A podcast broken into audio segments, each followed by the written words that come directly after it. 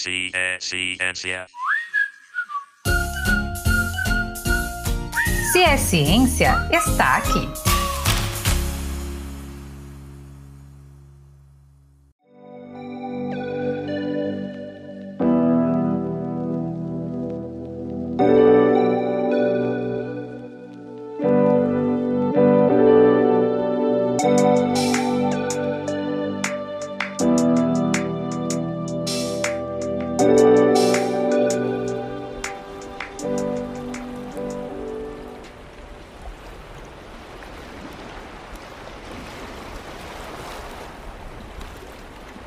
Já reparou que nas praias, além de toda aquela areia, tem também muita vegetação? Geralmente na parte que fica mais distante do mar. Aqui em Sergipe, mais precisamente na Orla de Atalaia, que tem uma faixa de areia bastante extensa, é possível apreciar um pedacinho dessa paisagem no caminho até a água. Confesso que sempre me chamou a atenção como era possível que um monte de planta se desenvolvesse no meio daquele monte de areia.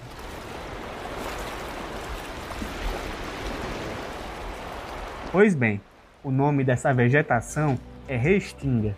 Nossos antepassados indígenas a chamavam de jundu ou yundu, nomes que foram criados para classificar a flora existente nesse ecossistema e que significam vegetação rasteira próxima à praia.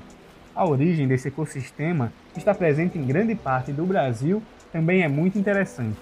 As restingas começaram a se formar há milhares de anos, devido ao recuo do nível do mar que direcionava grandes quantidades de areia das plataformas continentais em direção à praia. Complexas e interessantes, as restingas são um ambiente com características únicas e que abriga espécies singulares, adaptadas para sobreviver a condições extremas de salinidade, temperatura, umidade e ventos fortes. Lá, a gente encontra espécies como o papagaio de cara roxa, o caranguejo Maria Farinha, a coruja buraqueira, a lontra, o mico-leão caiçara, sem esquecer das tartarugas marinhas, que usam esse habitat para a desova. A restinga também se destaca por uma flora riquíssima, com flores lindas, como o algodoeiro da praia e a hipomea, e espécies ameaçadas, como orquídeas, caixeta e até palmito. Esse ecossistema é muito importante para o equilíbrio e extremamente necessário para a humanidade, pois funciona como uma barreira contra a fúria do mar, além de regularizar o ciclo da água, absorvendo-na e lançando na atmosfera por meio da transpiração. A natureza é incrível, né? O problema é que esse ecossistema está ameaçado pela interferência humana. A expansão urbana e o descarte de lixo nesse ecossistema podem levar à extinção de diversas espécies animais e vegetais. Por esse motivo, as restingas são consideradas áreas de preservação permanente pela Lei Federal de Proteção da Vegetação Nativa. E um dos caminhos mais seguros para um maior cuidado com esse ecossistema é a informação. Por isso, vamos bater um papo com pesquisadores de ecologia para você saber tudo sobre a restinga. Então fica ligado, que o episódio de hoje tem beleza para tudo quanto é lado e uma brisinha do mar típicas dessa vegetação incrível. Meu nome é Johnny Oliveira. Eu sou Felipe Rocha e está começando mais um Se é Ciência.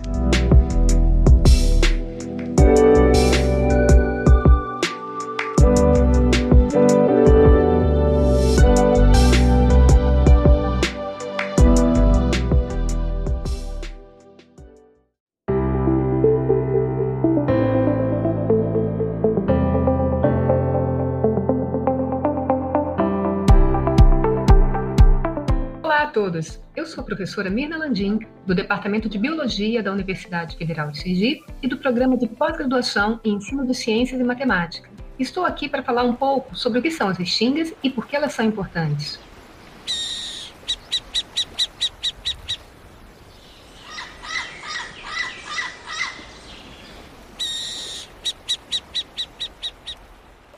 Falar mais sobre esse assunto, estão comigo o professor Dr. Ronaldo Missura, do Departamento de Geografia da Universidade Federal de Sergipe, e o mestre e doutorando em Ecologia e Conservação pela Universidade Federal de Sergipe, Eduardo Vinícius da Silva Oliveira. Muito obrigada por sua participação.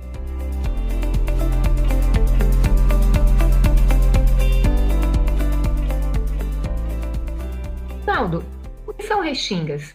Restingas é um termo geral utilizado por diversas áreas do conhecimento, sendo as principais utilizadoras as áreas de geológico, geomorfológico, ecológico, botânico e de legislação. E apresentam em comum é, que a paisagem é desenvolvida em terrenos e depósitos sedimentares, preferencialmente arenosos, jovens e paralelos à costa, frutos principalmente da dinâmica litorânea, com vegetação ou não, sendo que quando a cobertura vegetal se faz presente, ela apresenta estratos herbáceos e arbustivos, transitando para arbóreo na interface da vegetação litorânea com a vegetação continental. Interessante. Então, um único termo pode ter várias definições dependendo da área do conhecimento que utiliza. Eduardo, existem conceitos diferentes considerando outros aspectos que não geográficos, como biologia e ecologia definem esses ambientes? Sim, existem outros conceitos que não geográficos na definição das restingas. No sentido botânico e ecológico, as restingas são definidas basicamente como uma formação vegetal contígua à zona de praia, que se desenvolvem sobre solos arenosos das planícies costeiras. As restingas representam cerca de 80% da vegetação litorânea presente na zona costeira do Brasil, o que mostra a representatividade dessa formação na região. Essa vegetação distribui-se em mosaico, ou seja, é formada por um conjunto ou junção de diferentes tipologias vegetais no mesmo lugar. Por exemplo, próximo ao mar, podemos encontrar a prevalência de plantas herbáceas esparsas, enquanto que nos locais mais distantes do oceano, a vegetação se torna mais desenvolvida, com espécies de arbustos e árvores, compondo até mesmo formações florestais chamadas de matas de restinga. Assim, as restingas são constituídas por diferentes fitofisionomias, ou seja, com diferentes aspectos ou arranjos vegetais que, por sua vez, são influenciadas principalmente por características do solo, como, por exemplo, a disponibilidade de nutrientes. Um fato curioso sobre as restingas é que, embora ocorra numa região de elevada precipitação pluviométrica, as plantas são influenciadas pela escassez de água. Por causa dos ventos constantes, das elevadas temperaturas no solo e da elevada porosidade dos solos arenosos da região, que drenam boa parte da água proveniente das chuvas, estes ambientes são propensos à seca. Em resposta, muitas das plantas da restinga possuem adaptações morfológicas e fisiológicas típicas de ambientes áridos. Todos estes fatores contribuem para a existência de uma flora peculiar, cuja composição de espécies varia ao longo da zona costeira do Brasil. Isso mostra, então, que diferentes áreas do conhecimento científico podem analisar o mesmo ambiente sob diferentes perspectivas, e isso deve melhorar a nossa compreensão dessa realidade. Então, considerando sua natureza e formação, as restingas poderiam ser consideradas ambientes frágeis, cuja ocupação requer cuidados, Ronaldo? Sim, dada a composição dos seus solos é, de sedimentos arenosos, esse ambiente é extremamente frágil em relação a processos erosivos provocados pela chuva, pelo vento, pela dinâmica entre o oceano e os rios.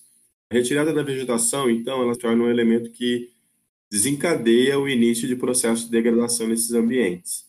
Dessa forma, a manutenção da cobertura vegetal, né, no geral, no ambiente da restinga, serve como proteção às áreas ocupadas que se encontram na planície litorânea, frente a esses processos erosivos. Verdade. Muitos desses problemas podem ser observados em Aracaju, por exemplo, principalmente na época das chuvas. E qual seria, Eduardo, a importância ecológica das restingas? Quais as consequências de sua destruição?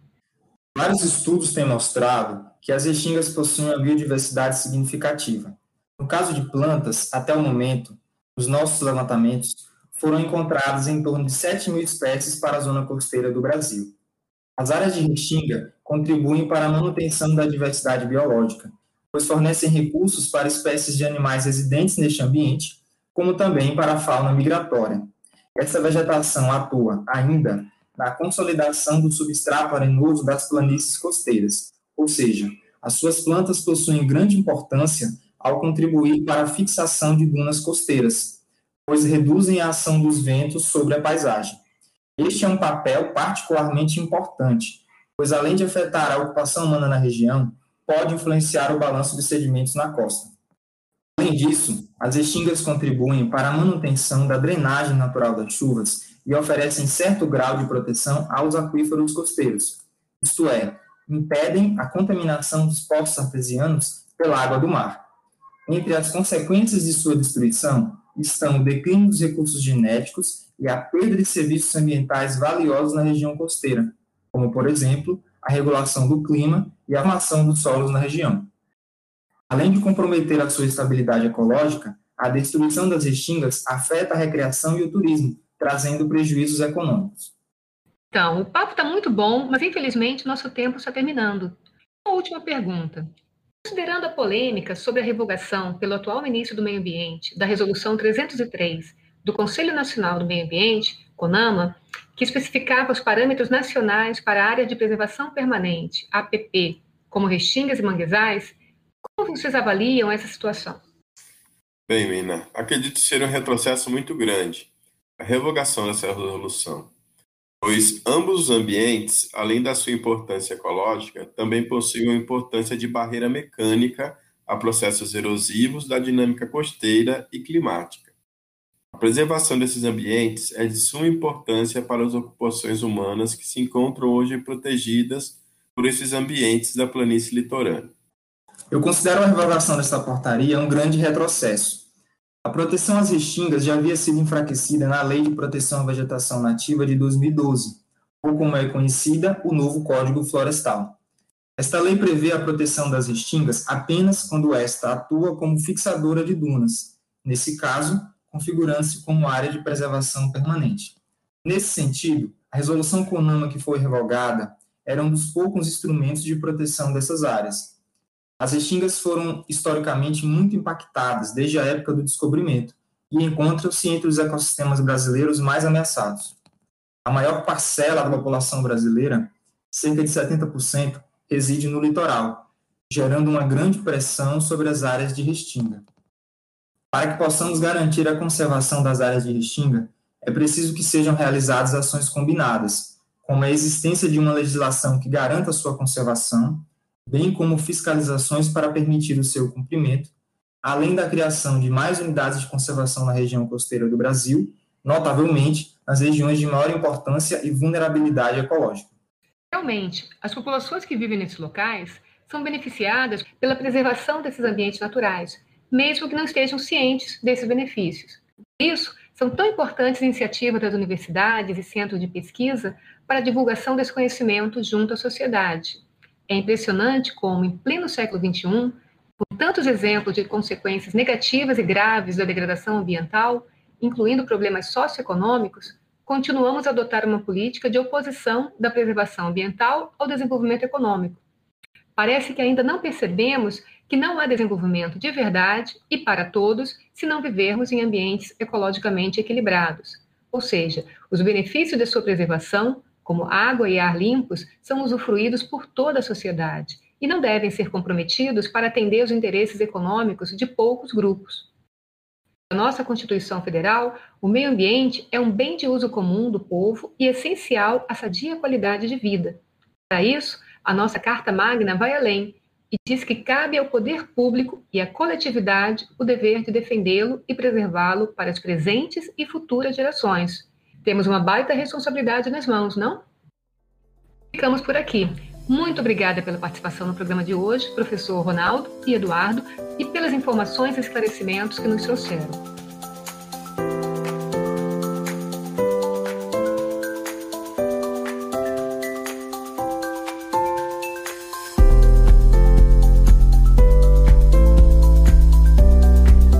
Mais conseguir ir à praia sem lembrar de toda essa grandiosidade das restingas. Mas antes, temos perguntas dos internautas. Eduardo, a quais interesses a devastação da restinga atende? Quem a destrói tem quais objetivos em mente? As restingas têm sido devastadas, principalmente por estarem localizadas em regiões de elevado interesse econômico. Um dos principais fatores que dificultam a conservação das restingas é a expansão dos centros urbanos. Porém, a eliminação da vegetação natural ocorre ainda para fins de turismo e lazer. Nesse sentido, as restingas têm sido muito impactadas pela construção de casas de veraneio, condomínios de luxo e grandes complexos hoteleiros. Infelizmente, muitos dos agentes econômicos que atuam nessas regiões têm a noção errada que os ambientes costeiros são um entrave para a atividade econômica. Por isso, muitos empreendimentos imobiliários descumprem as leis ambientais existentes gerando impactos nesses ambientes. Na realidade, a proteção das restingas também contribui para a sustentabilidade das atividades econômicas nas regiões costeiras. Por esse e pelos outros motivos discutidos, é mais relevante proteger as restingas do que destruí-las. A geografia é uma ciência de importância gigantesca para entendermos o mundo, desde suas estruturas físicas até as relações da sociedade com ele. Professor Ronaldo, qual é o perfil de um bom geógrafo? É, um bom geógrafo deve possuir uma perspectiva holística, né, bem fundamentada, que permita a esse compreender a paisagem e o espaço geográfico em sua totalidade, seus aspectos físicos e humanos, bem como a interação entre eles. Deve ser bom em campo, em contato com a realidade e ainda melhor em gabinete, quando vai convertê-la em textos gráficos e mapas. Desta forma, interpretar a realidade de uma maneira mais inteligível para a sociedade e para os órgãos de planejamento governamental.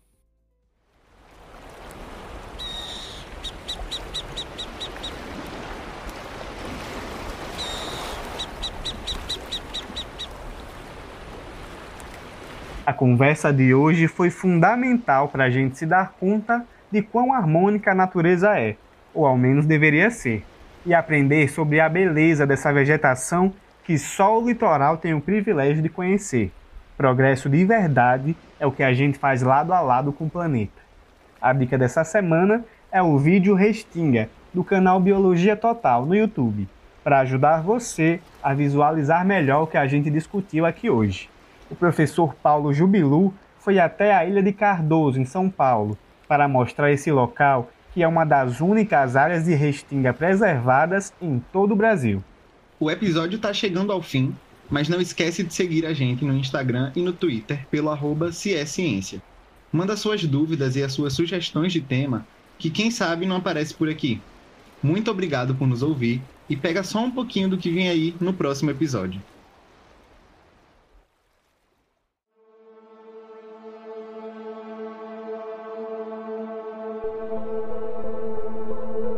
Provavelmente você já ouviu falar da cloroquina, um medicamento que não tem eficácia comprovada contra a Covid-19 e mesmo assim é apoiado por um grupo de pessoas. Mas você sabe como esse movimento surgiu e as consequências que ele trouxe para a sociedade? Uma vez eu estava conversando com uma pessoa amiga assim, e falando sobre a questão do, do, do da Covid e tal, e ela disse para mim uma frase que me chamou a atenção. Deixei de seguir os políticos e passei a seguir um grupo de médicos que estão discutindo isso pandemia do novo coronavírus, ela nos revelou uma batalha política e ideológica muito grande. E nessa batalha, os grupos profissionais ganharam a cena, né? Os médicos foram um deles. Muitas dessas lideranças, elas já vinham de relações estreitas com políticos, como também com movimentos, assim, que se tornou uma porta de entrada para a política partidária eleitoral. E é a partir daí que emerge, então, o chamado movimento Médicos pela Vida Covid, que hoje conta com quatro, mais de 4 mil médicos, né, com amplo uso das redes sociais.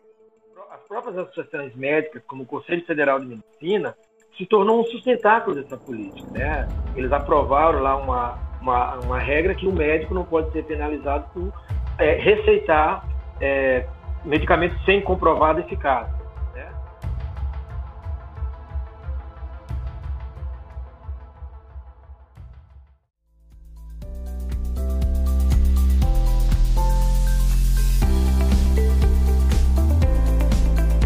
Esse episódio foi produzido e apresentado por Felipe Rocha e Johnny Oliveira, e a edição foi de Vitor Santos. O episódio contou com a participação dos professores Mirna Landim, Ronaldo Missura e Eduardo Vinícius, coordenação das professoras Ana Maia e Maíra Bittencourt. Se é ciência um podcast de divulgação científica produzido por professores e estudantes da Universidade Federal de Sergipe, com apoio da FAPTEC, Fundação de Apoio à Pesquisa e à Inovação Tecnológica do Estado de Sergipe.